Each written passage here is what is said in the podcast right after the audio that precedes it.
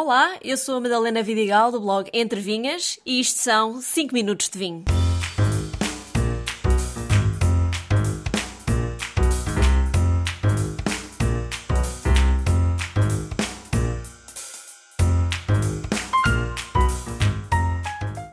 Exatamente do outro lado do mundo também se produz excelente vinho. Hoje vou levar-vos a viajar pelas regiões de vinho da Austrália.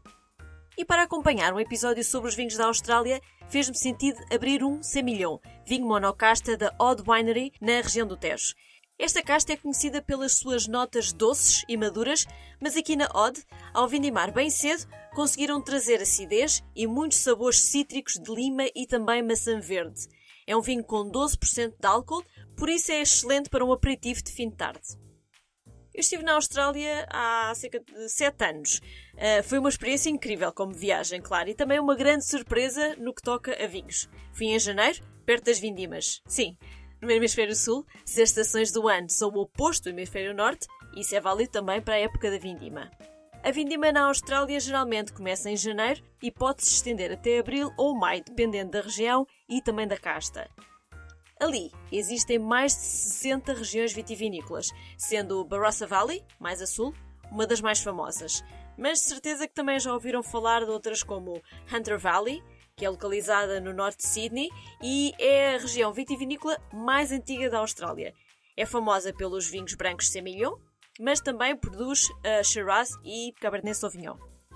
Em Margaret River, no oeste da Austrália, encontramos mais Cabernet Sauvignon e Shiraz, além de Chardonnay e também o Semillon. Em Yarra Valley, sendo Yarra o nome do rio que atravessa Melbourne, é conhecida pelos seus vinhos tintos de Pinot Noir e Shiraz, além dos seus vinhos brancos de Chardonnay e Sauvignon Blanc. Também temos Adelaide Hills, que, como o nome sugere, fica perto da cidade de Adelaide, uma região mais fresca e produz vinhos tintos de Pinot Noir e Shiraz, além de vinhos brancos de Chardonnay, Sauvignon Blanc e Pinot Grigio.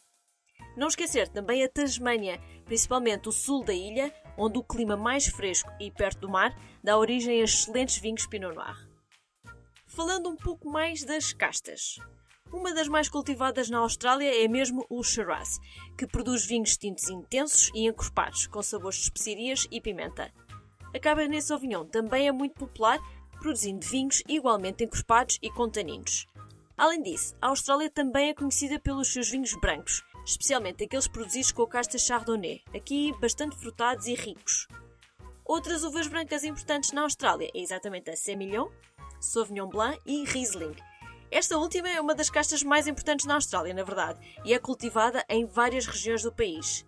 A Riesling é conhecida por produzir vinhos brancos aromáticos, com boa acidez e notas de fruta cítrica e florais. Os vinhos australianos feitos a partir da Riesling são frequentemente considerados entre os melhores do mundo. São produzidos em vários estilos, desde os secos e minerais até os mais frutados e doces. A região de Clare Valley, por exemplo, é considerada a principal região produtora de Riesling na Austrália. Também lá estive e provei vinhos incríveis, não só com uma excelente acidez e super aromáticos, mas vinhos com alguma idade, o que mostrou a longevidade e capacidade de envelhecimento do Riesling ali pelas terras. E se eu vos disser que também as caças portuguesas começam a dar cartas pela Land Down Under, lembro-me de ter provado um Toriga Nacional, mas entretanto também já há adegas a usar tinto cão e verdelho nos seus vinhos. O enoturismo na Austrália é um pouco diferente daquilo a que estamos habituados aqui na Europa. Não é assim comum visitar as adegas com guia, que nos contam a história do local e com visita completa, prova de vinhos no final. Aqui o que funciona e muito bem são as chamadas cellar doors, loja e sala de provas, de portas abertas a semana inteira, para dar a provar todos ou quase todos os vinhos que produzem. Quando eu fui à Austrália, dividi a minha wine trip entre Clare Valley e Barossa Valley. Claire trouxe da Alemanha a Riesling e fez dela a casta da região. Num vale de dias quentes, mas noites frias, encontramos vinhos muito frescos e frutados, não só os brancos, mas também os tintos, como Shiraz e Tempranilho.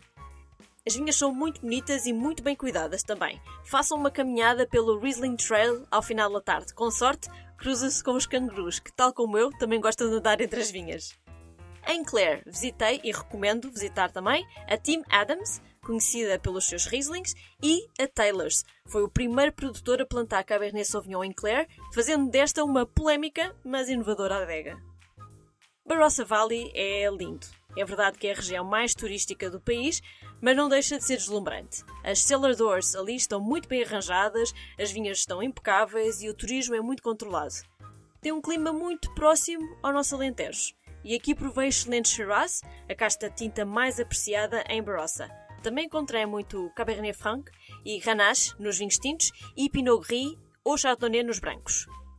Mais uma vez, as minhas adegas preferidas foram Turkey Flat, Handley Farm, Penfolds, uma grande adega, das mais conhecidas talvez em todo o país, e a Yalamba, fundada em 1849, é a adega familiar mais antiga da Austrália.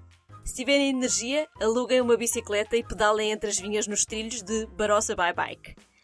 Foram três semanas na Austrália, em que seis dias foram exclusivamente dedicados ao enoturismo. Muitas adegas ficaram por visitar e muitos vinhos ficaram por provar. Bom, no fundo, é só mais uma boa desculpa para voltar ao outro lado do mundo.